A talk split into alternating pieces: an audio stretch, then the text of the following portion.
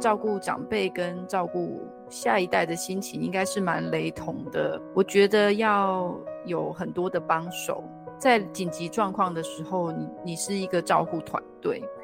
我觉得新的宝宝的发生其实是一个新的桥梁，然后连接起我们自己的家庭，然后我觉得应该把它变成一个更美好的机会，也刚好在这个阶段让我们组成一个团队。那这个团队将来不论是对下照顾或对上照顾的时候，都可以互相支援。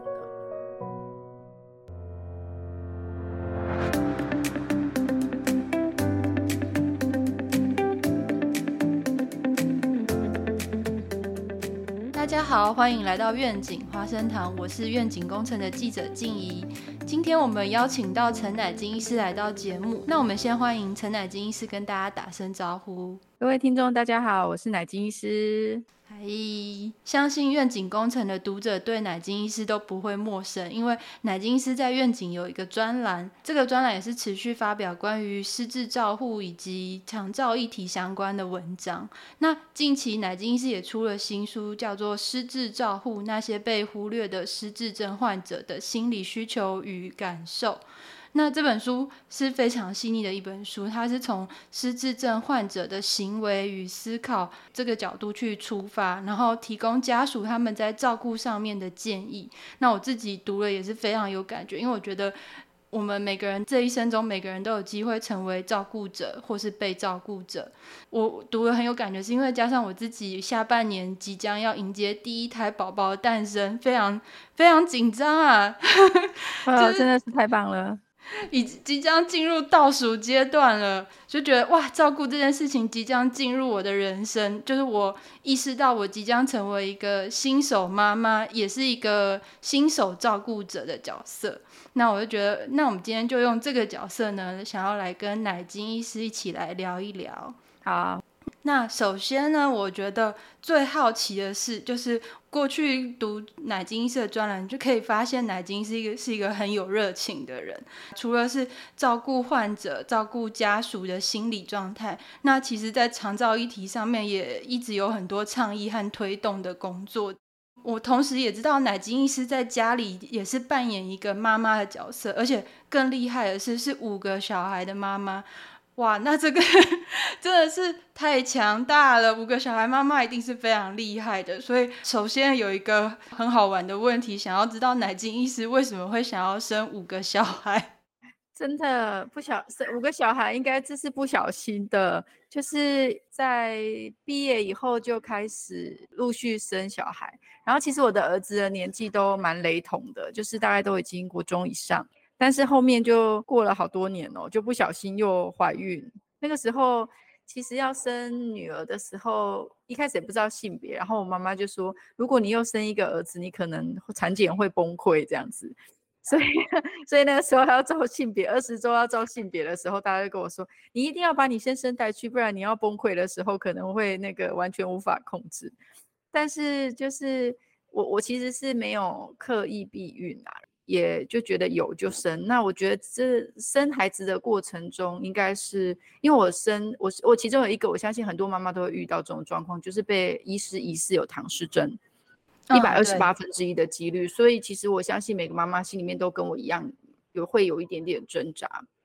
是我第三个小孩，就是在肚子里的时候，然后那时候医师就说你要不要做羊膜穿刺，那我就跟我的。大学同学讨论了一下，他就说羊膜穿刺的几率，如果发生危险几率是也是差不多一百多分之一，然后跟他是唐氏宝宝几率是差不多的。你想想看，那我就回家跟我先生讨论一下这件事，他就说啊，不管他是什么什么宝宝，我们都养他就好了，就不要再去做了。对，所以就是是生第三个孩子比较特别的心路历程。那我的第四个小孩是在美国怀孕的，所以我一直在美国产检。那我就觉得美国产检是属于一个非常的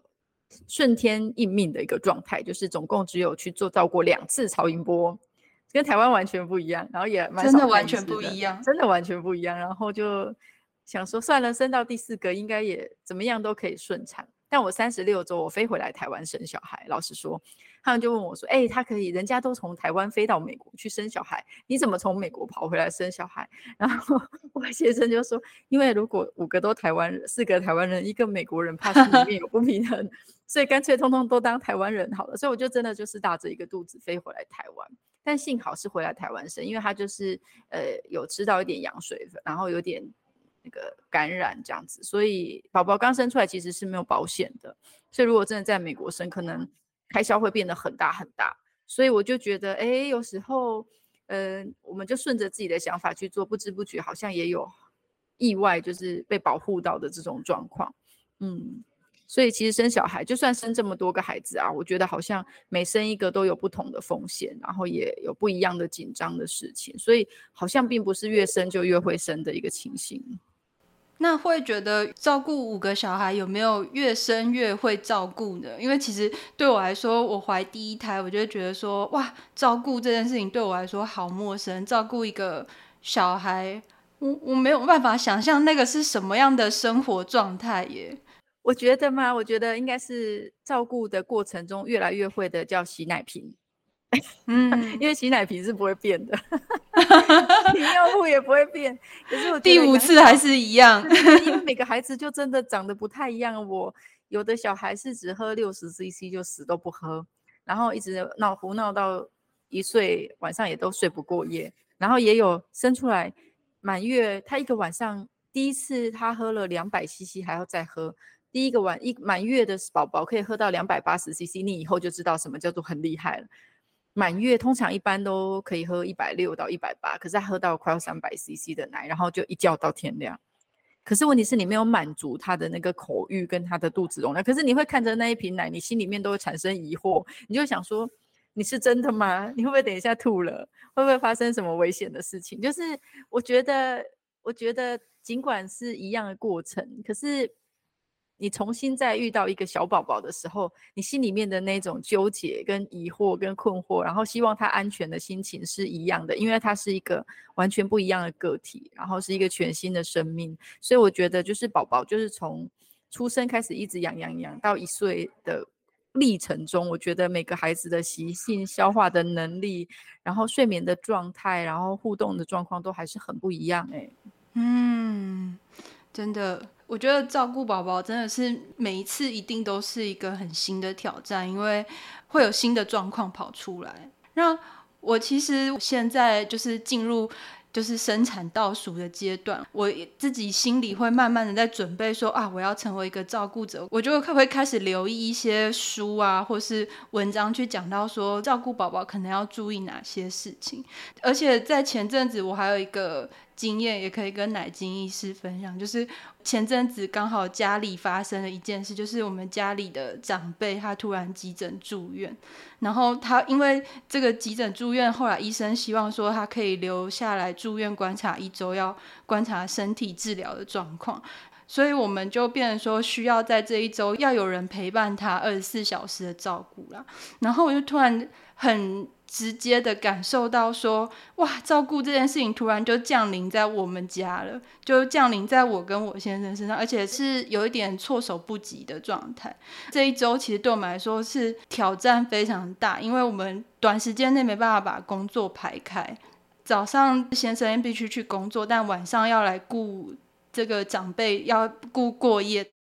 而且我怀孕大着肚子，其实我没有办法帮忙分担掉太多照顾的工作。其实那一周对我们来说很煎熬，就是我突然可以意会到说，照顾不是只是一个体力活。我不是说我睡饱隔天可以去好好照顾，其实心里也是承受了很大的压力。就是你可以理解到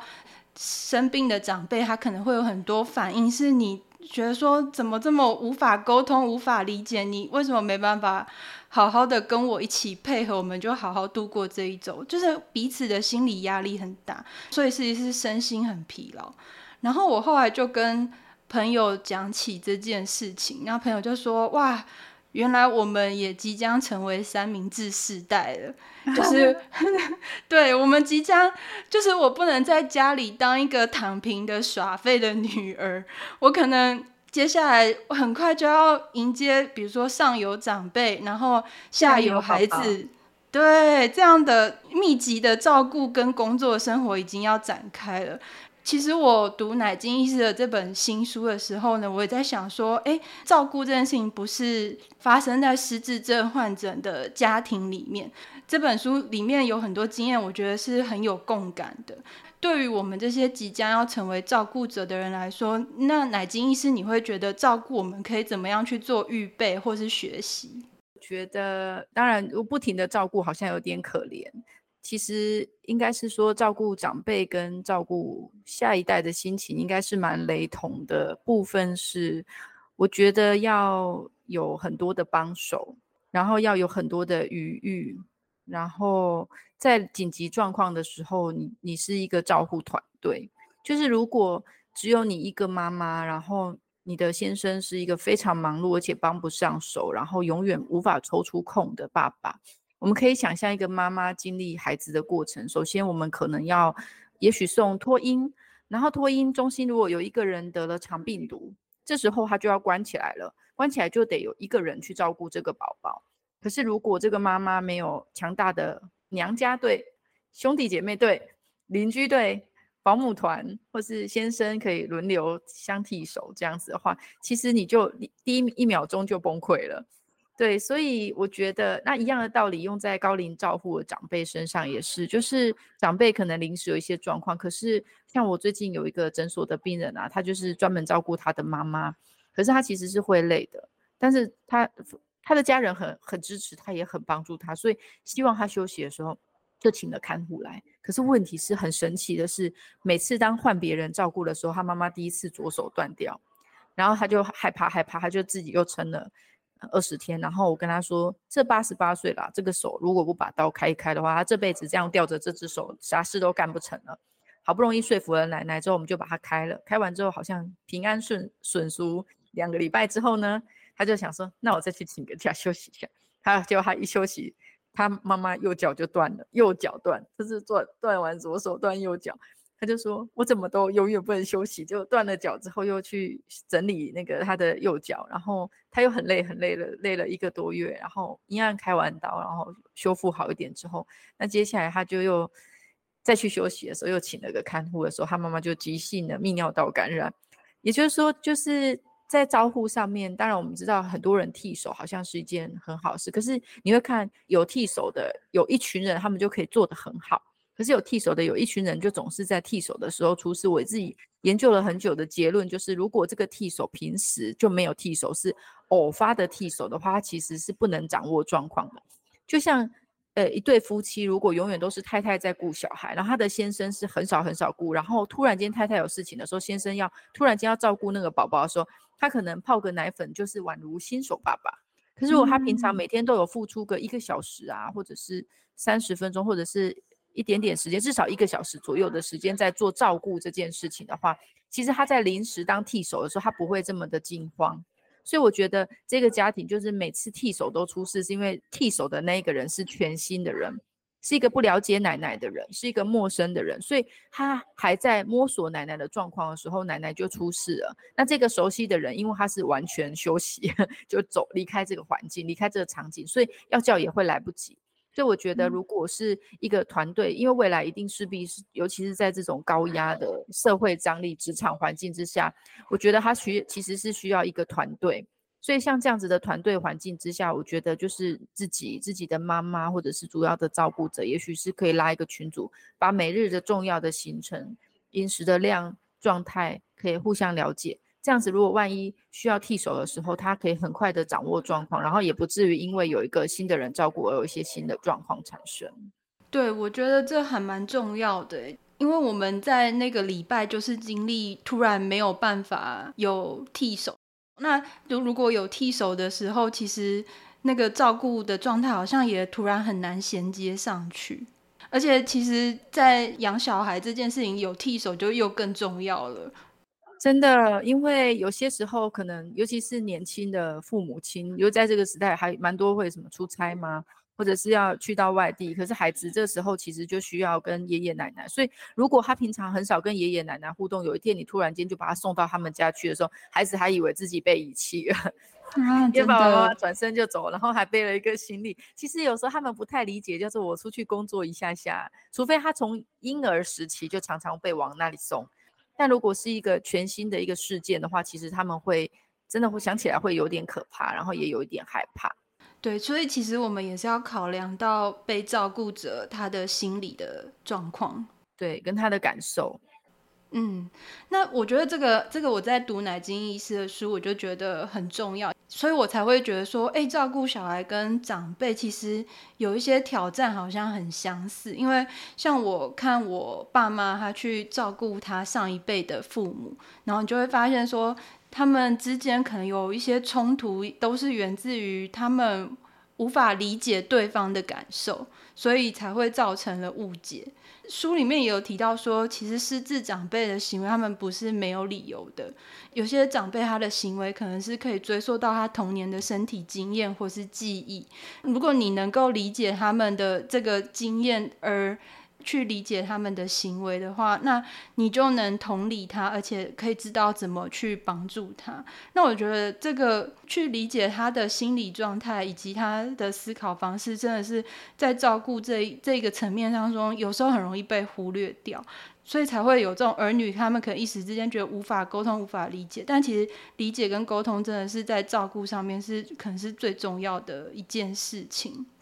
然后我在看书的时候就觉得说，哇，那我自己即将要照顾一个新生儿，然后以及未来也有可能照顾家人，那似乎我可能就要在育儿的阶段就要跟我的孩子有一个很好的沟通和互动，甚至这沟通管道要很畅通，而且我觉得好像站在孩子的角度去理解他们的行为是很重要的，虽然这个好像很难。那奶金医师从孩子的身上有很多观察嘛？奶金医师有没有可以跟我们分享，我们可以怎么做的？我觉得是这样。如果再给我一次从从小宝宝开始生的机会的话，就是我应该会这么做。就是嗯，应该是在养的过程中呢，可以跟自己的父母亲。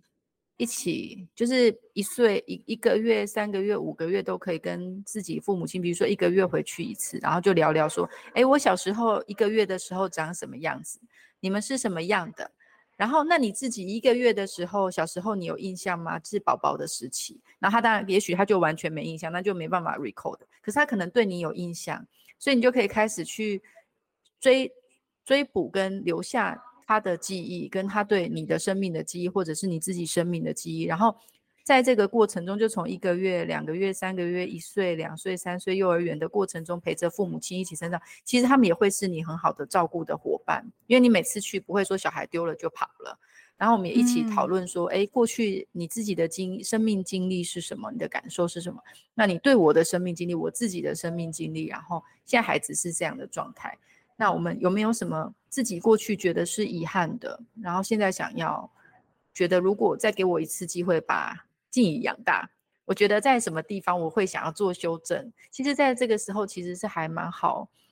去弥补关系，然后互相了解，甚至于是和解的一个过程。对，因为我相信有些时候应该有蛮多小孩小时候像我一样，常常觉得自己是路边捡来的。尤其是爸爸妈妈很凶的时候，他就说你就是从垃圾堆捡回来的。对，虽然虽然不是真的哈，可是好多那个时代的爸爸妈妈好喜欢说我们是从垃圾堆捡来，我也不知道为什么。对对对，但是就是现在其实我们很少跟孩子这样说话。可是我们可以在聊天的过程中说，那个时候我还真以为我是从垃圾堆捡来的，就爸爸妈妈才会发现说，哦，原来，但其实已经事过境迁了，但是它也是一个蛮好的话题，然后也可以促进说，啊，那你为什么那时候会这样讲呢？然后他就开始去思索，然后就说，那你觉得如果再给你一次机会，你会这样说吗？然后他也会说，哎，我可能就不会这样说，我可能这样会伤害到你，等等这样的状况，所以我觉得。呃，新的宝宝的发生其实是一个新的桥梁，然后连接起我们自己的家庭，然后我们另一半的父母亲的家庭也有可能。然后我觉得应该把它创变成一个更美好的机会，然后也刚好在这个阶段让我们变成一个组成一个团队。那这个团队将来不论是对下照顾或对上照顾的时候，都可以互相支援的。啊，我觉得听了好感动，因为其实我自己，我原本没有想到说，对我其实可以透过这个话题去跟我跟我父母的关系，也可以做一个重新的梳理，而且我们可以建立起更紧密的沟通，而且这个真的是对于。呃，未来我们组成这个照顾团队是很重要的一个基底。对啊，我觉得这好重要哦。对，而且小宝宝是没有伤害的，而且是幸福的，创造团队感。你你了解我在说什么？因为未来照顾高龄退化就会比较多的呃辛苦跟煎熬，可是问题是这个团队已经在照顾幸福的东西，小宝宝。建立了一个美好的团队的情谊跟互相的理解，然后该修复的也修复的时候，开始面对困难，高龄的照护者有可能会有一些猜忌妄想，然后引起家庭一些纠纷的时候，因为我们已经把一些伤痛梳理完毕，所以这时候我们的那些负面的情绪跟猜忌或者是怀疑等等，可能就会少一点。因为其实有些时候在照顾的过程中，最伤害彼此照顾者之间的，其实是一猜忌。不信任，然后有的人会听谁的说法，有的人听谁的说法，可是其实都是来自于过去的一些刻板印象。所以，呃，在幸福的照顾过程中，如果弥弥平了伤痛，然后再照顾困难照顾的照顾者的时候，其实我觉得会蛮好的。我举个例子，我有一个病人是庄先生，他也有在我一支影片叫《好好照顾自己的庄先生》。他照顾，因为他给我的影片是照顾他父亲往生。其实他照顾他父亲往生，是因为他妈妈他没有照顾他往生。他妈妈四十几岁得乳癌过世，他就很遗憾自己没有照顾到他。所以当他爸爸生病，他就决定他要做一个全职的照顾者，然后让他的过去的遗憾，没有侍奉父母的遗憾，可以在这一次的事件中结束。让他照顾他的。父亲的过程，他的太太一路都陪伴他，然后也没有嫌弃，所以他跟他太太建立非常美好的呃互相支持的情谊。就谁也没想到，他的父亲过世之后，他的太太的父亲跟母亲陆续得了失智症两年，变成他是他太太最好的帮手，他也不会嫌弃他的太太。所以就是在这样子的支持的过程中产生的力量，才可以长期这样子走下去。但谁也不知道谁的父母会发生什么事情。可是，在对方有需要的时候，我们互相支持。其实，接下来还会有更多的支持产生。嗯，好诶，我觉得这个分享非常的深刻。嗯，而且我觉得对很多人，他去在这现在这个阶段，可以去跟家庭的互动关系可以做和解，是一个很好的契机。嗯，好，那再来，我还有一个问题。我就这是这也是我非常好奇，很想问来金医师，就是目前呢，像我刚刚讲，要兼顾家庭和工作，哇，这对我来说，这真的是这个未来一片未知，好像在迷雾里面，哇，到底要怎么？因为我其实我真的是一个很工作狂的人，我可以把我整个所有的时间都投入在工作里面。而且我在工作里面可以获得很大的满足跟成就感，但是未来兼顾家庭这个时间势必是一定要播出来的。在工作上面，其实我们都可以看到奶金医师在工作上面是很有冲劲、很有热情，但是要如何去转换到这个同时兼顾家庭和工作的这个状态？那奶金医师是怎么取得平衡的呢？幸好我生了五个小孩。就是我一开 始，我一开始小孩是请父母亲帮忙协助，还蛮大一部分的。可是我后来就是在我的第一、第二个孩子几乎是由父母照顾的过程中，我觉得有遗憾。我自己觉得有遗憾的地方是我就是跟他们的就是课业啊，跟他们的状态没有很熟悉。就是我跟他们是父母的关，父母跟子女的关系，可是。就是我对于他们的心理状态啊，或者是他的数理能力啊，或者是等等，都当我发现有问题的时候，其实花了蛮大力气去把他追回来的。所以后面的弟弟妹妹，我就我们就有比较认真的，就从幼儿园开始就在盯他们的一些功课，或者是他的生活自理的能力。那到了妹妹，我就更娴熟了嘛，因为前面的哥哥们已经都很大了，都已经。小六国中以上了，那我就开始。我觉得妹妹，我觉得我最大的改变就是，我都让她自己做，就是只要她能做，我都让她自己做，然后做的乱七八糟也随便。所以我女儿就是在幼儿园就会折衣服，然后把全家每个人衣服放到她自己的位置，她也不会觉得她因为她是最小的，所以她就不用做事情。然后他也会跟我一起去工作。我以前其实是这样，我以前会把孩子交给父母，然后自己跑工作。可是我后来，嗯。就在陆陆续续的工作场景之中，我发现孩子陪着父母亲一起工作是好的。我的孩子会跟我一起去居家医疗，然后他就跟我说：“哇塞，这些人怎么这么穷？这是什么地方？为什么会这样生活？”那或者是跟着我一间跑过一间的时候，他就说：“哇，你好忙哦！原来我每天在家里面打电话问说你在哪里的时候，你都在去往不同的人的家里的路上。我应该不要一直吵你。就是这就是带着他们一起。”工作让他理解父母亲辛苦的收获，就是我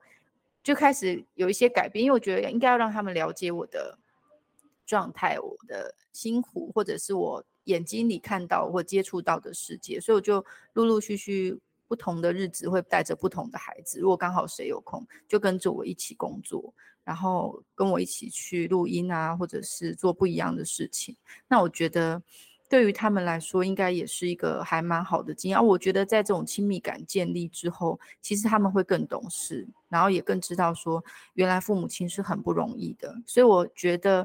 嗯，现在很多的父母亲就会像我一开始照顾孩子一样，就是直接就把他送到爸妈身边去，然后由阿公阿妈隔代教养，或者是下班的时候都直接送到安亲班去，然后他就在安亲班回到家里面就只要吃饭。然后休息，然后他也看不到父母亲的辛苦，他就只觉得爸妈就是会把我载来载去的人，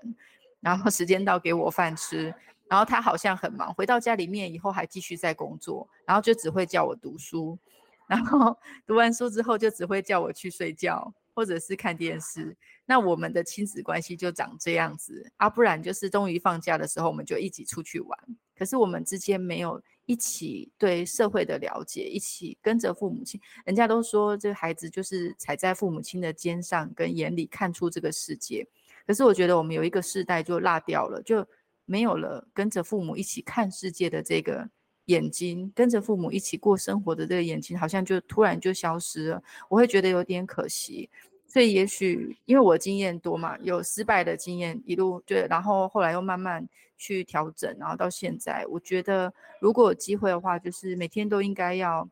嗯，跟孩子分享一些你的工作，或者是你带回家的工作，也可以一点让他知道，然后一起做一些事情。那我们家现在因为孩子也大了，状况大概就是我们晚上七点多就是全家，我们家的那个客厅是一个很大的书房。然后每个人都一个桌子，所以就大家一起工作，你做你的工作，做我的工作，对，然后就全部一起的状态，我觉得也是蛮好的，对，嗯，很棒哎，哎，明明很棒，我其实也很悲惨过，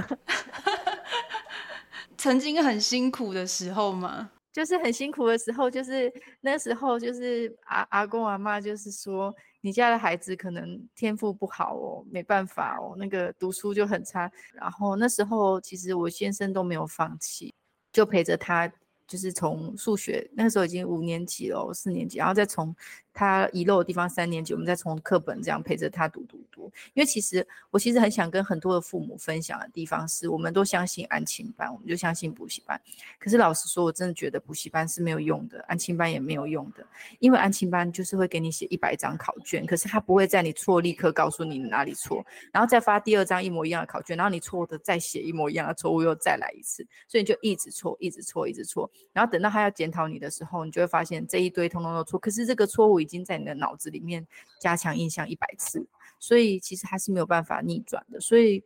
我觉得，当孩子真的状况不好的时候，我觉得回过头来，我们一起努力。就像我有时候在报纸上看到一个新闻，好像有一个妈妈的孩子国三，然后理化很差，然后那妈妈是社会组的，她就真的去 Google 还是 YouTube 读了很多的理化，然后做笔记，然后还把孩子教会。对，就是这样子，这是这就是一个非常正向、非常好的一个陪着孩子跳过困难的一个很棒的母亲的一个模式。所以我相信。就听众，如果是已经孩子四五年级、国一二，真的发生这种状况的时候，我觉得你只要花半年的时间，卸下你的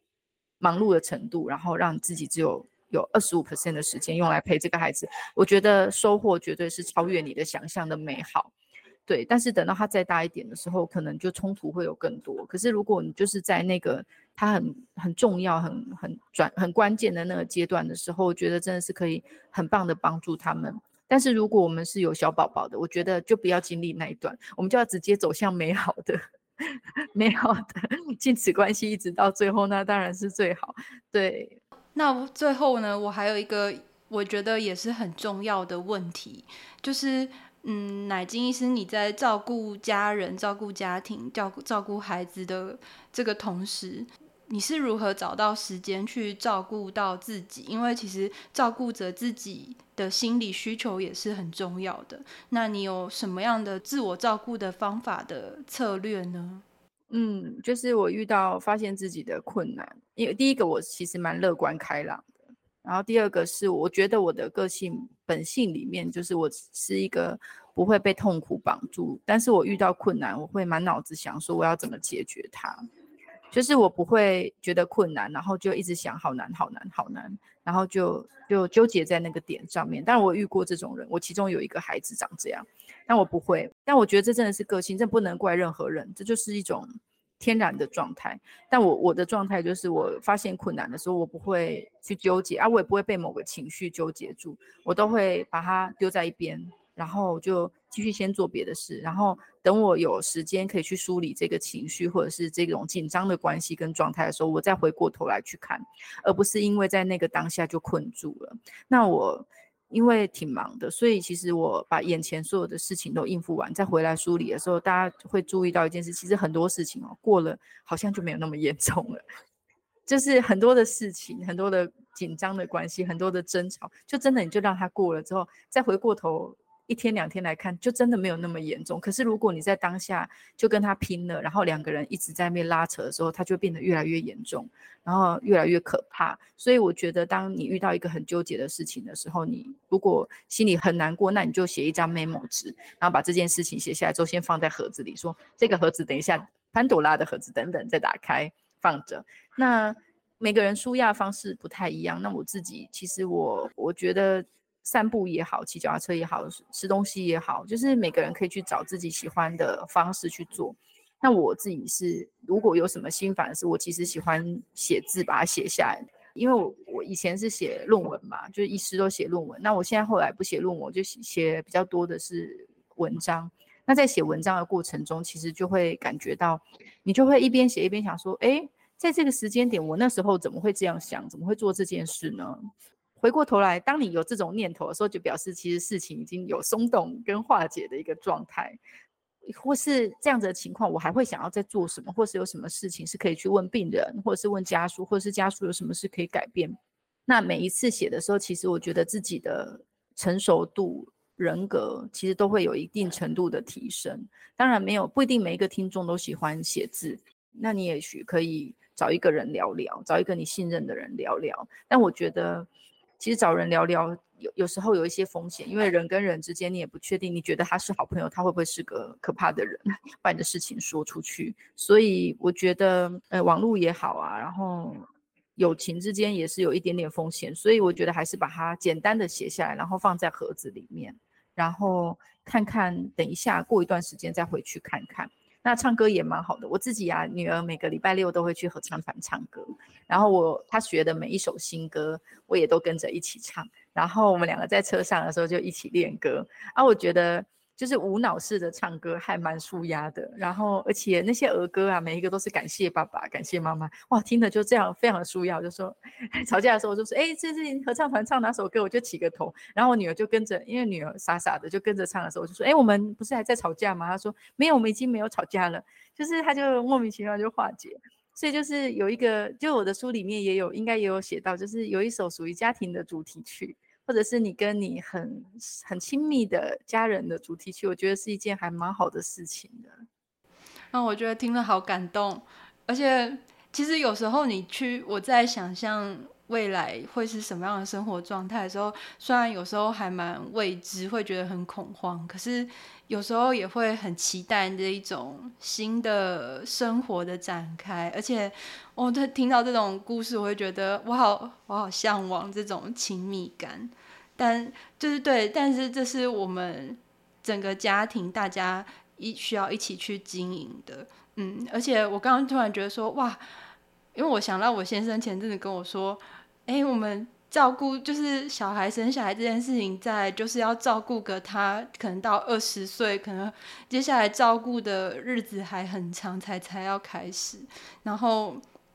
所以我我会觉得说，哇，那今天其实我们聊到很多，不管是照顾或是跟家庭建立一个沟通的这些状态，其实都是未来就是每一年每一年，或是每一个阶段每个阶段，我们会慢慢去。真的面对到这个挑战，而且去有感觉的去体会它，对，所以我会把今天奶金医师给我们的回馈好好的收在心里，然后，嗯，接下来我就开始身体实践了。对，对，不要害怕，很好的，很幸福的。我觉得养小孩啊，就是。我觉得我们不要用我们的成见跟看法去看他。我女儿今年小一，然后她就去上了个课，然后上课还有一个很喜欢的老师，她就忘记他名字。然后我们身为父母就是说，你忘记吗？不知道他名字，很想知道，我那你帮你问一下就可以了。他就说，我觉得很丢脸，你不要帮我问，我会自己想办法。